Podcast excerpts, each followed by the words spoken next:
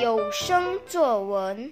嗨，大家好，我是王杰毅，今年八岁，来自巴利万达新华小学。今天我要和大家分享的作文题目是《我家的蘑菇头》。我的弟弟叫王杰聪，他个子又瘦小又矮，他有一双炯炯有神的眼睛，可爱的脸蛋，还有像蘑菇头的发型。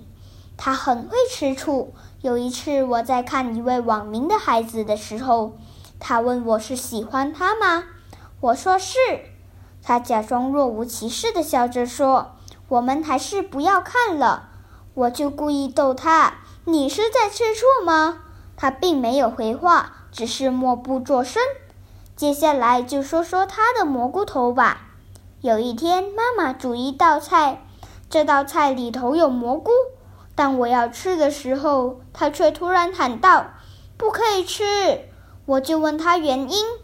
弟弟说：“这是我的头发，不可以吃的。”弟弟的童言童语常逗乐大家。他也是个胆小鬼。有一次，爸爸叫他帮忙拿东西，刚好那个地方是暗的。他说：“爸爸，可以不要吗？你这个胆小鬼，连哪样东西都怕成这样。”我希望他不要看到这篇文章，因为他很不喜欢人家说他。如果他看到，我会被弟弟欺负的。谢谢。